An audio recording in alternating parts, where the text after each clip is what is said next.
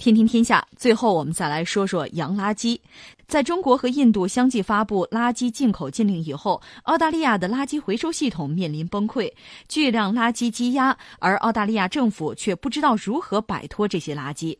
上周，澳大利亚新闻六十分节目拍摄了一部关于揭露澳大利亚国内垃圾回收系统的纪录短片，指出由于中国和印度实行垃圾进口禁令，全国的塑料废物开始堆积，尤其是中国禁令导致澳大利亚垃圾回收系统面临崩溃。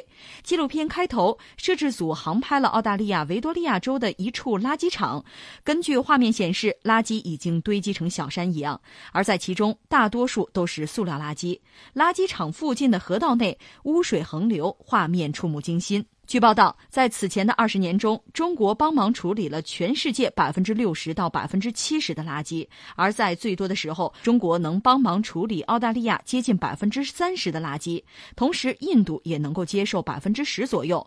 据报道，每年整个澳大利亚要使用三十三亿个塑料袋、二十六亿个塑料咖啡杯以及十三亿个塑料瓶；而在上一个财年，澳大利亚需要出口的垃圾又增加了百分之五。因此，对于澳大利亚来，来说，如何回收处理垃圾已经成为了一大难题。嗯，这个事情让人真的是五味杂陈。我们试着聊聊我的感受。第一，我要说什么呢？就是在历史上，我们看到中国，我们现在是禁了洋垃圾了。那换句话说，之前没有禁。我们进口了相当多的东西，真的。如果不是说说这条新闻，我真的不知道在之前的二十年当中，咱们帮忙处理了全世界的百分之六十到七十的垃圾啊。嗯，怎么来看这个事情呢？我觉得就是两面说。一方面呢，你看到中国在经济社会发展的过程之中，在某一个阶段，嗯，呃，洋垃圾反而对我们来讲是有这个需求。它其实更多的是解决我们一部分原材料的问题。你比如很多塑料的废旧塑料，它其实就是化工制品。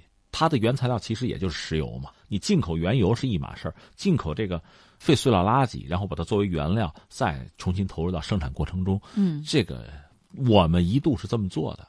它一个呢，从某种意义上对全球来讲是贡献；另一方面，也是我们的原材料短缺的情况，比如废纸，买的那个废纸，最后我们重新做出新闻纸来，也就是这个过程。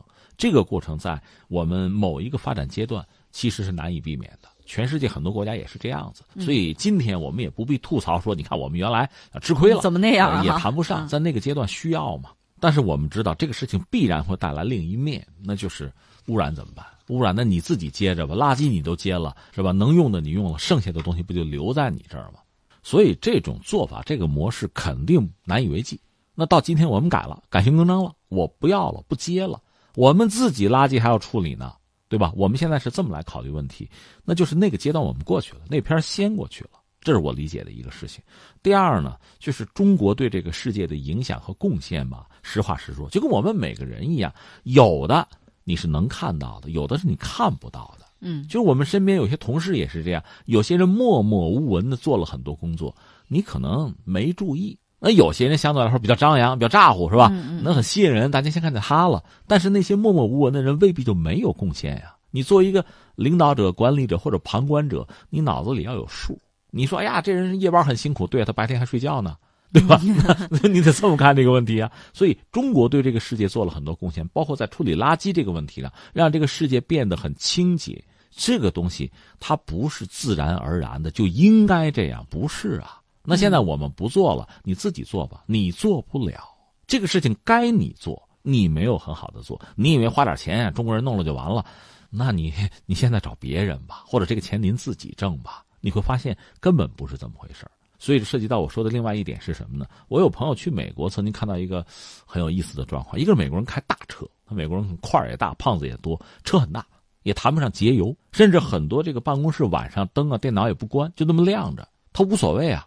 因为美国是个发达国家，你要论电费、论油钱，那没有问题，糟呗，能糟几个钱人家不在乎，关键是地球在乎啊。嗯，你天天嚷嚷环保是吧？四月二十二号地球日谁发明的？美国人发明的，全世界都跟，对吧？还有什么熄灯一小时之类的，都想环保，你怎么不环保？你不在乎是吗？同样道理，我们就说垃圾这个东西是吧？现在忽悠着全世界发展中国家，甚至要放弃发展的权利，你也得环保，少排放。这东西咱们就就商榷一下吧。那你的垃圾怎么就不好好处理？怎么那么多一次性的东西？我倒建议澳大利亚人，你要不来中国学习，你去日本吧。嗯，日本那个国家，你看其实土地不多，它那就三大平原嘛，很小，人口倒不少，它没有能源，没有资源，所以它用东西很省。日本做的东西都很小。很精细是吧？垃圾分类分得很细，甚至你看人吃饭吃的不多。对啊，你跟他们学学去吧。说到这儿还在那说呢，有的网友就说：“你说澳大利亚国土面积也挺大的哈，为什么他们自己不把这些垃圾都埋在自己的国土里面，还要运到别的国家？”嗯，那好吧，现在的问题来了，自己好好考虑吧。嗯。